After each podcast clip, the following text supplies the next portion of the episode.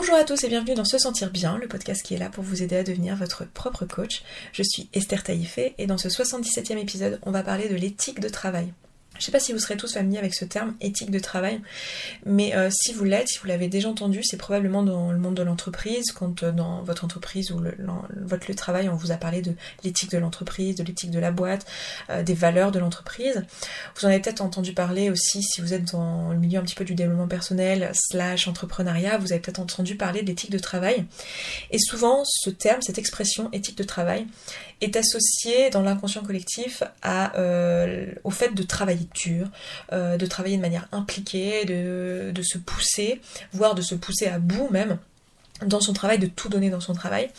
Et je pense que c'est un petit peu euh, une erreur comme beaucoup de, définitions dans l'inconscient collectif, parce que finalement ce que dit ce terme éthique de travail, c'est simplement le fait d'avoir une éthique dans son travail, ou autrement dit, un ensemble de valeurs, une façon d'aborder les choses, euh, et un choix de pensée qui est complètement euh, arbitraire, qui est complètement biaisé, qui est empreint de, nous, notre personnalité, mais aussi certainement euh, de, du milieu dans lequel on a grandi et de, de la société dans, et des valeurs de la société dans laquelle on a grandi, et aussi empreint de notre expérience personnelle, mais en tout cas, ça nous est. Et c'est pour ça que c'est une éthique, en fait. L'éthique, la morale, c'est quelque chose de complètement subjectif, c'est pas du tout quelque chose d'objectif.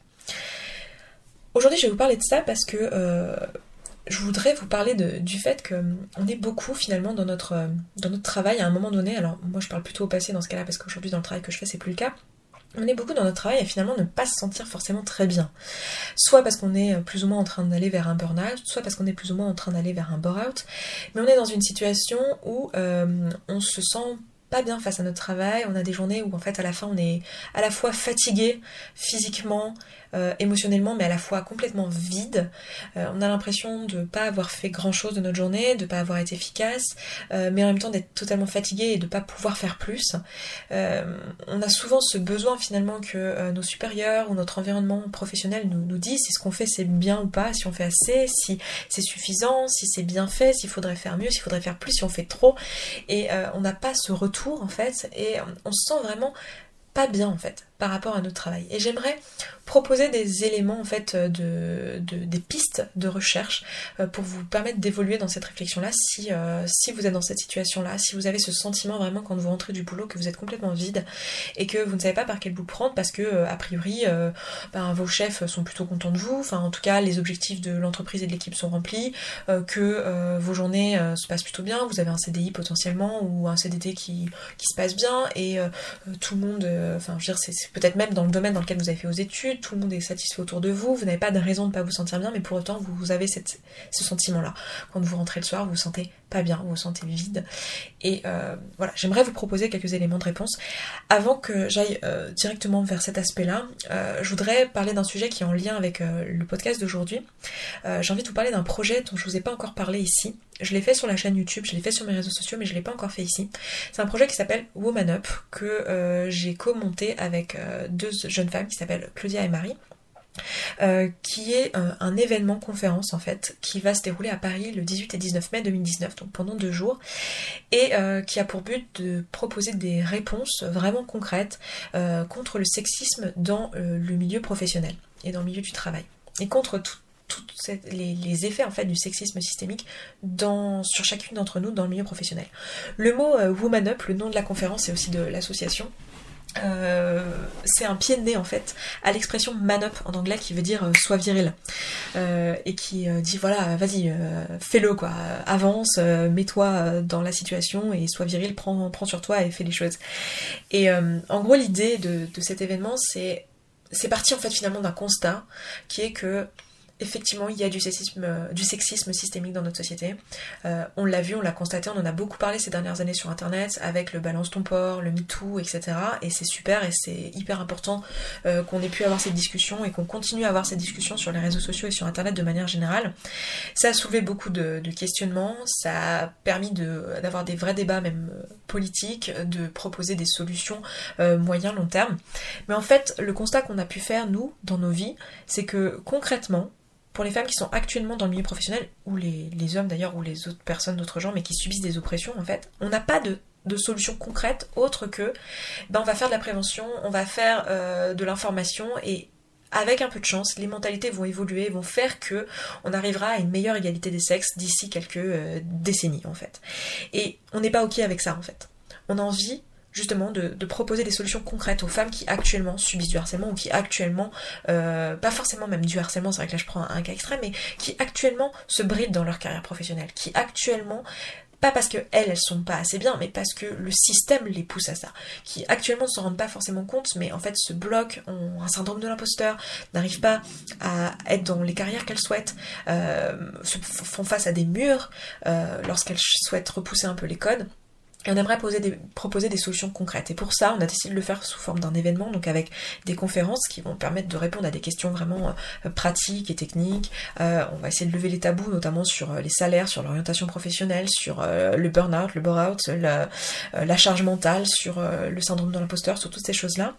vraiment parler de choses euh, vraiment concrètes. Et on va aussi avoir des ateliers de discussion et euh, des ateliers euh, pratiques. Donc par exemple sur comment faire un CV, comment préparer un entretien d'embauche, des choses comme ça. Mais aussi des endroits où on pourra discuter dans un milieu en fait qui sera safe avec que des que des femmes si c'est nécessaire pour la discussion sur des, sujets, donc il y aura évidemment le harcèlement, mais pas uniquement. Euh, je pense à celui-là comme étant un, sujet qui mérite un environnement euh, safe et que entre femmes, mais il y en a certainement plein d'autres, et euh, on est en train de préparer cet événement au moment où je vous parle.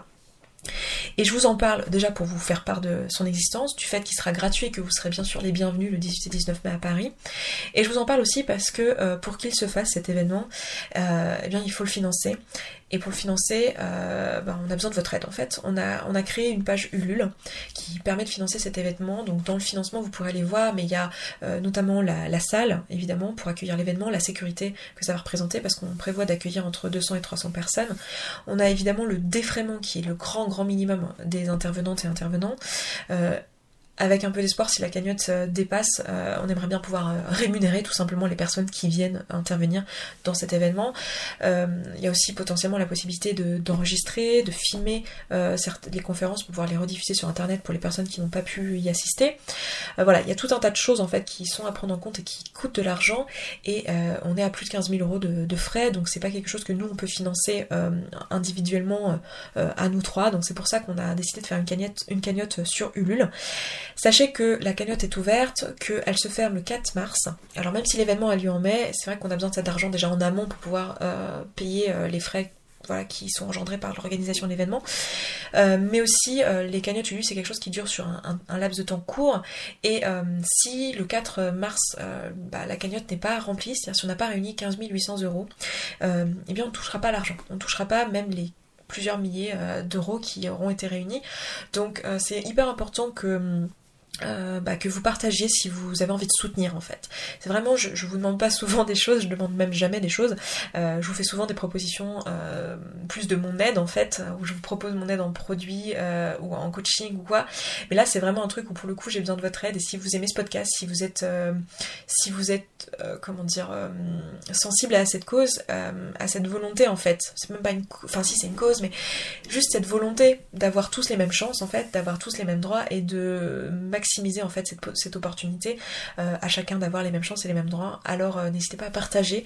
Si vous êtes vous-même euh, détenteur d'un podcast, si vous êtes vous-même détenteur d'une chaîne YouTube, si vous êtes, si vous-même vous avez une plateforme quelle qu'elle soit où vous avez une audience, s'il vous plaît, si vous êtes vraiment sensible à ce que je dis là, prenez le temps de faire un contenu. Ça nous, ça ferait vraiment de bien à la visibilité du projet parce que je suis certaine que beaucoup de personnes, enfin on, a eu énormément de retours positifs, je suis certaine que vous trouvez ça super et tout, et que vous avez envie de le soutenir en nous envoyant euh, votre soutien, votre amour, etc. Et bien sûr qu'on en a besoin, et bien sûr merci. Euh, mais on a aussi besoin de choses concrètes. Et vraiment, c'est tout l'idée de cet événement, c'est vraiment être concret, être dans l'action. Si vous voulez nous soutenir, soyez dans l'action s'il vous plaît, et juste choisissez quelles sont les actions que vous, vous pouvez mettre en place à votre échelle dans votre vie. Je suis pas dans votre vie, donc je ne sais pas si pour vous, une action, ça va vouloir dire donner 5 euros, 10 euros, 15 euros, 30 euros, 50 euros, 100 euros, je ne sais pas. Si pour vous ça veut dire ça, si pour vous ça veut dire partager sur un réseau social, si pour vous ça veut, faire, ça veut dire faire un article de blog, faire un podcast, je ne sais pas. Mais vous, vous savez. Et euh, je vous fais confiance pour trouver euh, ce que vous pourrez faire de mieux pour pouvoir soutenir ce projet si vous en avez bien sûr envie. Évidemment, si vous n'en avez pas envie, hein, suivez qui vous êtes et ce que vous avez envie de faire. Euh, et voilà. Donc l'idée en fait euh, de cet événement c'est vraiment d'aller dans le concret et de proposer des solutions. Et aujourd'hui ce que j'ai envie de faire dans cet épisode de podcast c'est aussi de vous proposer des solutions à la problématique que je vous ai proposée en début d'épisode euh, concernant cette, situation. Alors il y en aurait plein d'autres de situations par lesquelles je pourrais aborder ce sujet qui est l'éthique de travail, mais j'ai choisi celle-ci parce que c'est une situation que j'ai connue et qui, je pense, est commune à beaucoup de gens qui, euh, potentiellement écoutent ce podcast, parce que je sais qu'on a, on a quand même un biais énorme sur ce podcast, mais qui ont potentiellement fait de longues études, fait une licence, un master, euh, voire un doctorat, et qui se retrouvent aujourd'hui totalement vides dans un boulot qui finalement manque de sens pour eux ou n'ont pas, euh, ne, les fait pas assez euh, grandir, évoluer, sortir de leur zone de confort, et ils ont un petit peu ce, ce cocon, un petit peu un petit peu, euh, comment dire, très confortable. Ça me rappelle le moment où j'ai cherché mon premier emploi ou mon premier CDI. Euh, j'étais, euh, j'étais pas du tout sûre de moi à ce moment-là. J'essayais de rédiger un CV. J'avais l'impression que comme je sortais d'un doctorat, je ne savais rien faire et que l'entreprise ne pourrait rien tirer de mon CV. Et je discutais à l'époque avec un, ami, qui est encore un ami aujourd'hui, mais avec qui je parle moins, qui, qui lui était déjà dans l'entreprise depuis un petit moment. Il a fait un parcours un peu différent. Il a fait un diplôme d'ingénieur et du coup, en plus, il a quelques années de plus donc euh, il a un parcours un peu différent et il est très sûr de lui et du coup j'avais demandé de l'aide sur la rédaction de mon CV et euh, pour me préparer aux entretiens d'embauche. Et il m'avait dit un truc qui m'avait vraiment frappé et que je garde encore en tête aujourd'hui. Il m'avait dit, tu sais Esther, euh, l'exigence du milieu de l'emploi, c'est pas du tout l'exigence de l'université. tes journées au boulot, ça va être le matin, tu arrives tranquille à 9h-10h et tu prends un café. Ensuite, tu te poses à ton bureau et tu lis tranquille tes mails. Tu réponds à quelques mails, éventuellement tu réponds dans un chat euh, à quelques personnes euh, de ton entreprise. Et ensuite, c'est l'heure de la pause café. Tu vas prendre un café, tu discutes un peu avec les collègues de deux, trois projets comme ça, de manière informelle autour d'une table. Et après, c'est l'heure de la réunion. Et là, tu vas en réunion pendant une heure, euh, t'écoutes euh, vaguement, et euh, tu sors de la réunion, t'as juste le temps de te remettre à ton, à ton poste de travail, à nettoyer ta tasse de café, et ça y est, c'est l'heure de la pause déjeuner. Donc il est midi, t'as toujours pas aligné une seule minute de travail constructive et une seule minute de travail où réellement tu t'es concentré. Et ensuite, l'après-midi, tu reviens euh, du, déjeuner. Là, tu vas prendre un café avec les collègues, le temps de te remettre en route. Une fois que tu te remets en route, t'en as pour une heure ou deux heures avant vraiment être efficace. Là, t'es à moitié sur Facebook, t'es à moitié sur euh, ton travail et sur les tâches et sur les derniers emails auxquels t'as eu les réponses du matin. Et ensuite, c'est de nouveau l'heure de la pause café. Et éventuellement, durant les deux dernières heures de la journée, tu vas peut-être enfin pouvoir faire du travail efficace pendant deux heures, euh, pendant lesquelles tu vas pouvoir être concentré. Et je me souviens quand il m'a dit ça, euh, ça je l'ai pas cru en fait. J'avais jamais travaillé en entreprise et je l'ai pas cru parce que je me suis dit non mais euh, euh, je suis capable de bien plus et, et à la fac on nous demande tellement tellement tellement que des fois je me dis mais est-ce qu'ils savent en fait le temps qu'on a réellement? Est-ce que c'est possible? Qu'on nous demande beaucoup beaucoup beaucoup beaucoup de travail en termes de quantité où je me disais c'est pas possible qu'en entreprise, moi j'ai entendu tout l'inverse. Socialement j'ai entendu que les entreprises nous poussaient à bout, qu'elles cherchaient à avoir tout le temps le, plus de nous-mêmes et et que voilà, au contraire, on va me demander beaucoup, on va avoir beaucoup d'exigences et que je serais pas capable de les, de les mettre en place et de les assouvir. Et en fait, quand je me suis retrouvée dans le milieu de l'entreprise, alors ce que je dis là, évidemment, c'est un biais énorme. Hein. Je suis en train de vous parler avec mon biais à moi, du type d'études que j'ai fait, euh, et je vous parle de métiers qui sont plutôt des métiers euh, où on est derrière un ordinateur. Évidemment, j'ai aussi été euh, prof, que ce soit prof en fac, en université ou prof en collège-lycée, et évidemment, ces choses-là sont tout à fait différentes. Enfin, ça s'applique pas de la même manière. Mais je suis sûre que vous pourrez vous-même prendre dans ce que je dis dans ce podcast et transposer à votre, votre parcours professionnel et à votre réalité au travail actuellement. Mais euh, j'ai été surprise de voir à quel point c'était vrai en fait. À quel point finalement les exigences, euh, étant donné qu'on est dans une équipe, sont pas si élevées en fait dans le milieu du travail. Et du coup, assez vite, je me suis habituée à ces exigences-là. Je me suis habituée à ce que euh, on n'attende pas grand-chose de moi et habituée à ne pas trop me pousser. Et finalement, à la fin de la journée, je me sentais vide. Et je comprenais pas pourquoi. Et je me souviens de cet été de, ma première année de travail, finalement je suis restée dans ce CDI, euh, le CDI dont je vous parle, dont je vais vous donner l'exemple. Euh, je suis restée qu'un an, j'ai travaillé dans un label musical en tant que développeuse. Et en fait, du coup, j'ai eu un été sur cette année-là, et évidemment, comme c'était ma première année, je n'avais pas de, vacances euh, qui m'étaient euh, possibles, donc du coup, j'ai travaillé pendant le mois d'août, et en fait, euh, dans mon travail en tant que développeuse, je développais des parties de l'intranet, donc autrement dit, si on n'avait pas d'employés qui travaillaient actuellement sur l'intranet, bah, il n'y avait pas tellement de, bugs qui nous étaient ramenés, ou, de choses sur lesquelles je pouvais travailler, puisque moi, mon, mon travail, c'était d'aider les utilisateurs de l'intranet de l'entreprise. Et du coup, vu qu'il y avait moins de monde dans l'entreprise, bah, il y avait aussi moins de travail. Et je me souviens de, journées comme ça en août où il n'y avait pas tellement de choses à faire, à vrai dire. Alors oui, on était bien en train de réorganiser un petit peu les codes, nettoyer un petit peu le, code qu'on avait fait dans les années précédentes. On était en train de traiter des tâches qui dataient de je sais pas combien de temps, qui n'avaient jamais été traitées. Évidemment, il y avait toujours des petites choses à faire, mais globalement, l'ambiance était euh, assez euh, assez molle quoi et assez euh, calme. Et je me sentais pas bien en fait. Je me sentais pas bien du tout et pourtant on était satisfait de mon travail. Et j'ai repensé à, mon ami et j'ai repensé à, tout ça et je me souviens m'être dit en fait ok je sais que mon chef est satisfait. Je sais que c'est normal je sais que je suis dans un boulot normal et que c'est normal qu'au mois d'août on ait travail et que je devrais m'en satisfaire et que je devrais m'en contenter. Sauf que en pratique je me ne suis pas ok avec le fait que mes journées finalement je les passe là les fais sur cette chaise à regarder le plafond, limite, à faire des choses où limite je suis presque en train de faire semblant de travailler, alors que j'ai tellement de projets, j'ai tellement de choses à faire dans ma vie. Les, projets, j'en ai toujours eu beaucoup, hein. je, suis, je suis comme ça depuis petite, je crois que étant petite, étant enfant à 10 ans, j'avais déjà 12 euh, millions de projets en parallèle, euh, des projets artistiques, euh, je, voulais, je voulais monter des trucs, je voulais construire des choses, enfin voilà. Et je me suis vraiment dit, j'ai regardé ma journée à un moment donné au mois d'août et je me suis dit, mais je suis pas ok en fait, avec le fait que là, maintenant, tout de suite, même si on est satisfait de moi, même si on me demande pas plus, en fait, je suis pas ok avec le fait de ne pas me demander plus à moi. Je suis pas ok avec le fait de passer ma journée à regarder le plafond. J'ai trop de choses importantes que j'ai envie de faire pour moi dans ma vie. En fait, j'ai trop de choses que j'ai envie de faire. Et là, dans cette situation-là, quand je me suis retrouvée face à ça, déjà c'était une prise de conscience, parce que je pense que pour la plupart d'entre nous, on n'a pas conscience de ça. Parce que euh, ben, finalement, les règles et les valeurs de l'entreprise, eh, c'est pas nous qui les décidons, en fait, elles nous sont inculquées et elles sont apprises, et comme elles sont communes au reste du groupe, ben, c'est notre normalité en fait. Et donc pour moi, ça a été une énorme prise de conscience, et en fait, ce que je venais de prendre conscience finalement, c'était mon éthique de travail mon rapport à moi que j'ai envie d'avoir avec le travail que je fais. Et le fait que pour moi, en fait, ce n'est pas dans mes, valeurs et ce n'est pas dans mon éthique que d'être là et de pas être à mon maximum. Que d'être là et que de perdre mon temps et de pas faire autre chose. De pas juste. Moi j'avais juste envie de dire à tout le monde à l'étage, non mais les gars, est-ce qu'on peut pas juste arrêter de faire semblant, là, tous se barrer, aller à la plage? C'est le mois d'août, il a pas de boulot, euh, on vient ici deux heures, et tant pis, on nous paye pareil, bah oui, euh, enfin on n'est pas payé à faire de la présence, on est payé à un résultat, mais si en fait on était payé à de la présence. Et c'est exactement ça qui n'était pas dans l'éthique de mon travail dans, mon éthique de travail à moi, qui n'était du coup pas compatible avec les valeurs de l'entreprise dans laquelle j'étais, et les valeurs de l'entreprise qui sont communes à la plupart des entreprises, qui sont des valeurs par exemple d'ordre organisationnel, et qui font que ben même s'il n'y a pas beaucoup de travail, et eh ben on, reste là et euh, on essaye de revenir sur les anciennes tâches, de perfectionner les choses, mais euh, on reste là, on ne va pas en vacances parce que voilà, ça fait pas partie de, de l'ordre organisationnel. Euh, il y a aussi une certaine continuité qui doit être gardée. Enfin, il y a tout un tas de valeurs, la valeur communautaire, etc. le fait que ben, on, ne fait pas les choses de par choix individuel, etc. Tout ça, ce sont des valeurs qui sont partagées par l'entreprise et avec lesquelles ben, finalement moi je n'étais pas alignée.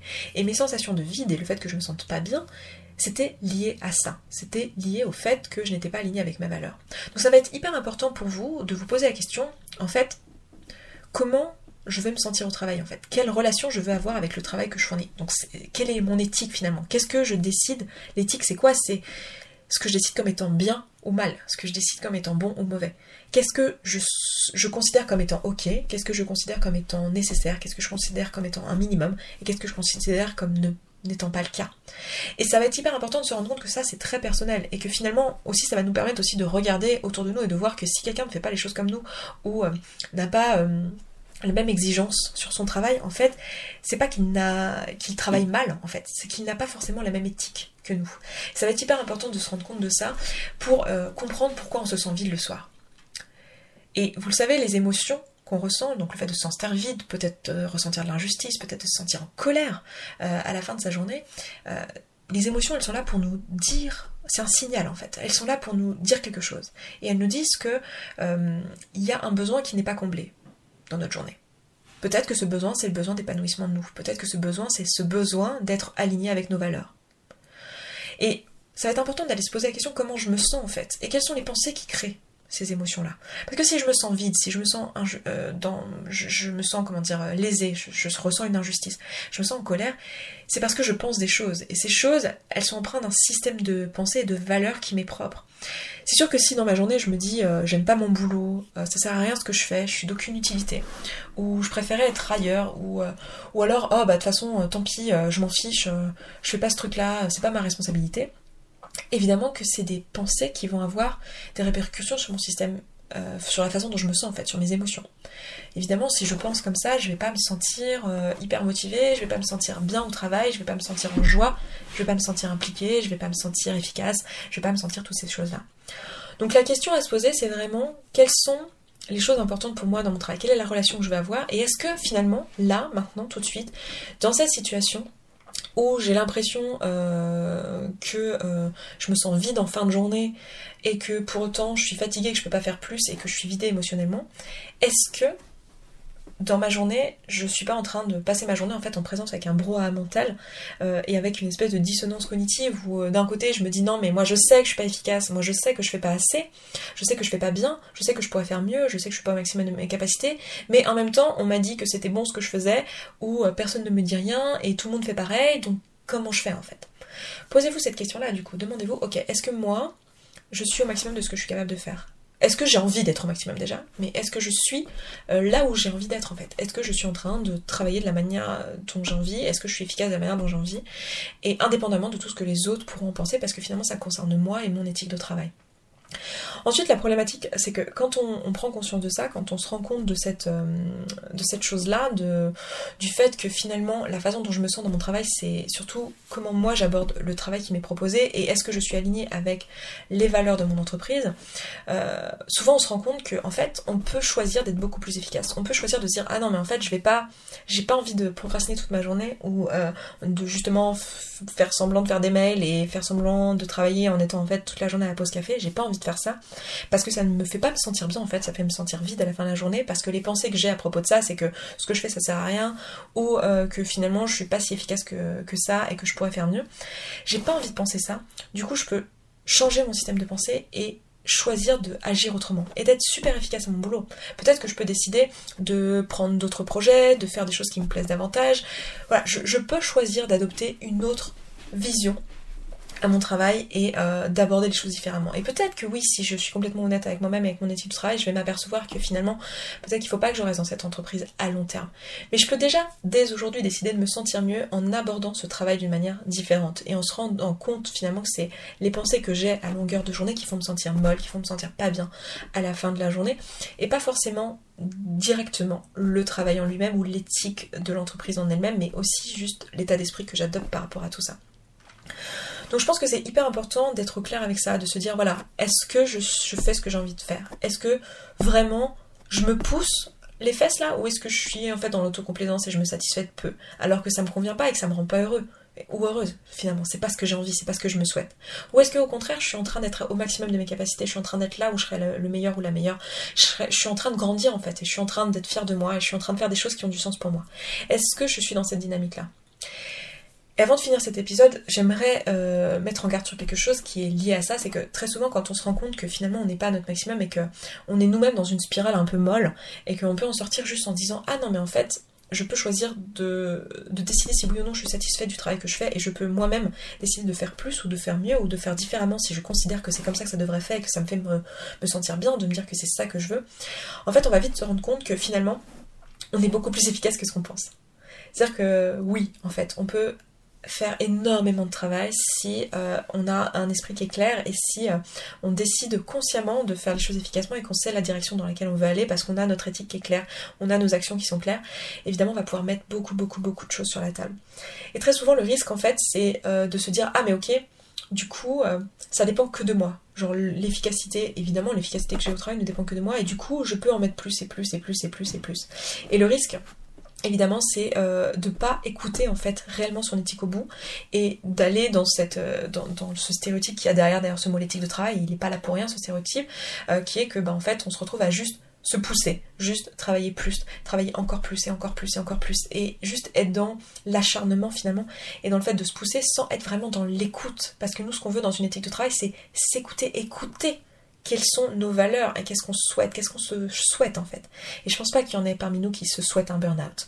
Donc ça va être hyper important d'aller vraiment regarder qu'est-ce qu'on se souhaite dans notre travail, comment on veut euh, euh, mettre en place des actions pour pouvoir aller dans cette direction-là et ensuite se donner l'opportunité, les moyens de le faire et d'aller dans cette direction-là. Donc c'est pas parce qu'on se rend compte qu'en fait on fait pas assez ou pas comme on voudrait ou qu'en fait on pourrait faire mieux à son travail, c'est pour ça qu'on se sent vide, que la réponse ça va être de forcément travailler beaucoup beaucoup beaucoup beaucoup parce que souvent la réponse que vous allez me faire et à juste titre c'est que ben, vous êtes déjà épuisé émotionnellement et que euh, vous voulez pas aller vers un burn-out. Et en fait moi ce que je suis en train de vous dire c'est que pour sortir de l'épuisement, euh, de ce vide en fait qui, qui épuise, et eh ben c'est contre-intuitif mais euh, c'est pas faire encore moins mais c'est plutôt se dire ah ok qu'est-ce que je fais moins que ce que je serais vraiment capable et en quoi finalement je me maltraite parce que finalement c'est une sorte de maltraitance que de ne pas se laisser être euh, la personne qu'on est vraiment et le meilleur de ce qu'on peut être et de vraiment euh, juste se laisser dans l'inaction et finalement c'est comme s'abandonner dans un coin et se dire bon bah ok euh,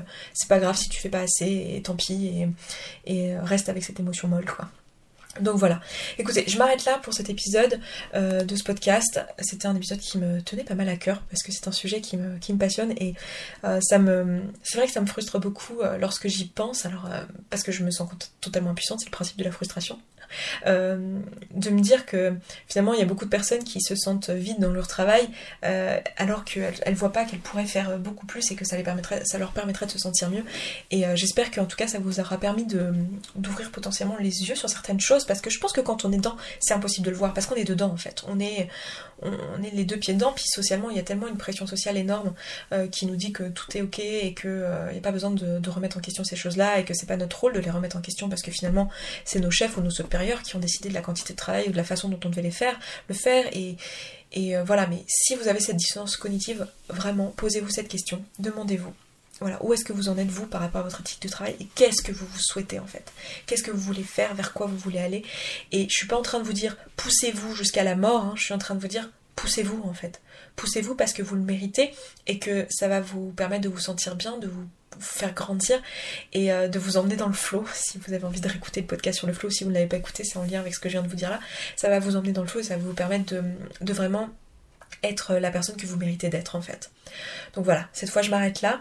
N'hésitez pas à euh, aller voir le l'événement Ulule, enfin pas l'événement mais allez voir euh, la page Ulule avec toute la description sur l'événement. On a fait aussi des vidéos à ce sujet-là, donc si vous voulez aller voir ça, n'hésitez pas. Et puis nous donner un petit coup de main, ce sera avec euh, vraiment beaucoup de gratitude si vous le faites. Et merci encore pour votre soutien parce qu'on en a eu déjà beaucoup.